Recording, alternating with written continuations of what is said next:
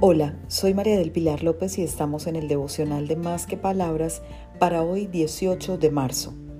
Levántate y resplandece. Te recomiendo leer Isaías 61.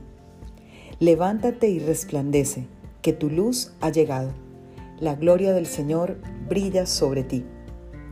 Te invito a que veas la luz que entra por tu ventana y pienses que el Señor se acordó de poner el sol en su lugar para que esa luz llegara a ti. Su fidelidad es infinita. Los pajaritos que cantan están ahí para darte una serenata de amor dirigida por el Rey del Universo. No temas iniciar el día con una gran sonrisa.